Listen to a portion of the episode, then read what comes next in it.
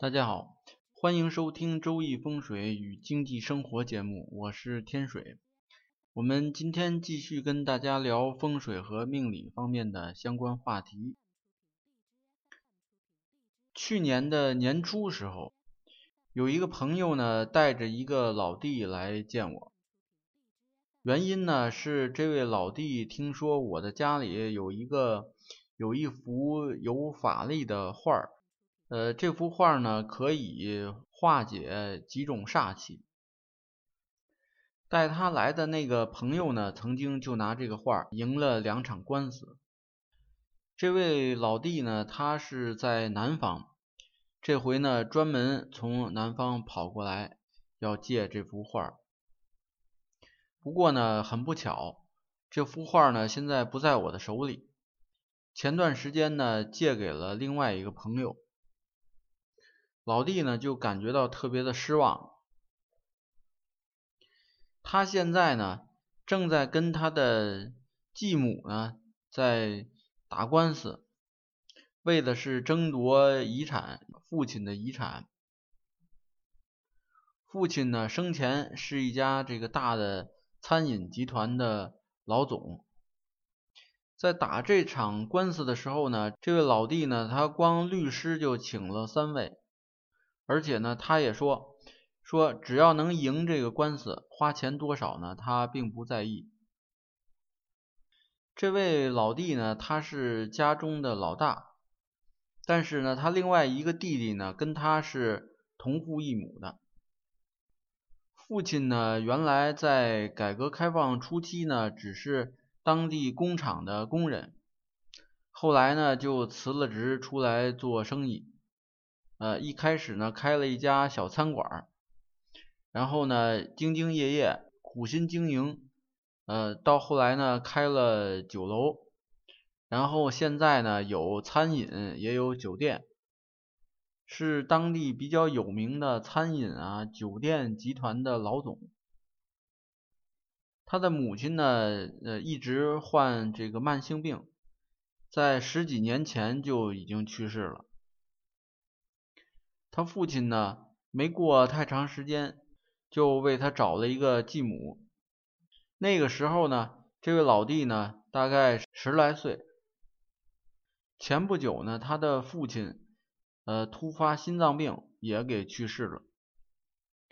所以呢，就引发了他和母这个继母之间的这个股权控制权的一些一个争夺战。呃，现在呢，已经闹上法庭了。老弟呢，请我跟另外一个朋友商量一下，看看这个画呢能不能临时借用它使用上一个月。呃，只要等待这个审判一结束，一出结果，就把画送回来。呃，我说行，这个我呢尽量跟朋友商量商量。那位现在拿着画的朋友呢，他也是为了这个打官司用的。现在呢，这个官司其实已经打赢了，但是还有很多事情呢没完成，包括像案件执行啊方面的一些事情，都还需要继续的跟进。所以呢，他挺不情愿说先把这个画让出来的。但是我呢，这既然发了话了，他呢多少给一些面子，然后就把这个画呢临时让出来。呃，那个老弟呢就把画拿走了，然后把画呢挂到了家里的三煞位上。过了一个月，履行承诺，把这个画就送回来了。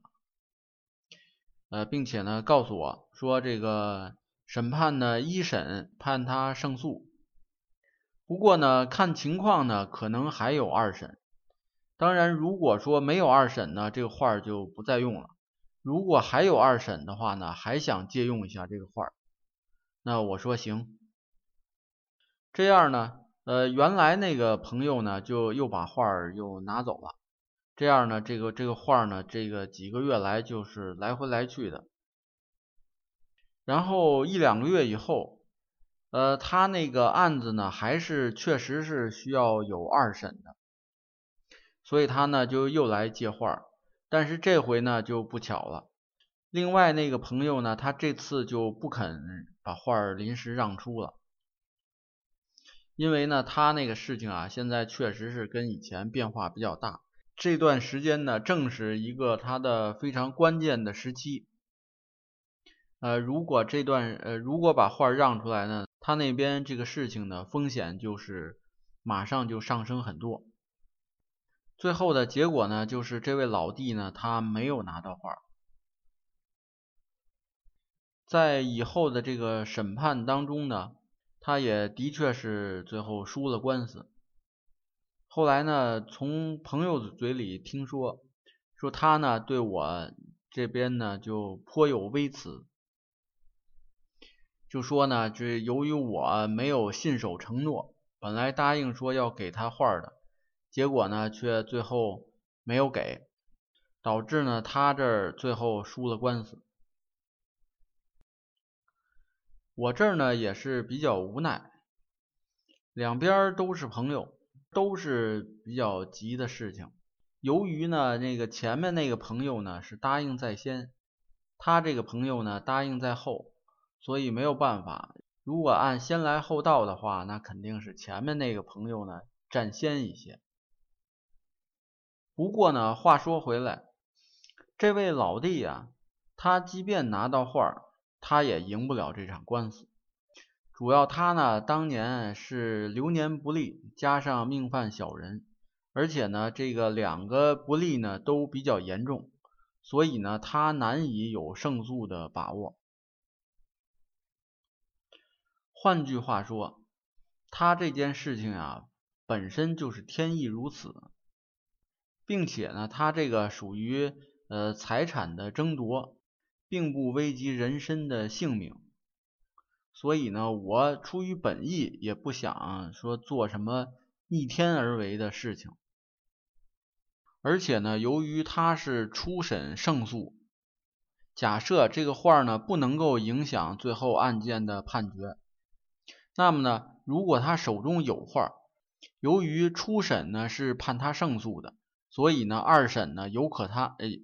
有可能他就会放松警惕，在准备这个庭审答辩的时候呢，他就有可能呃没有那么认真。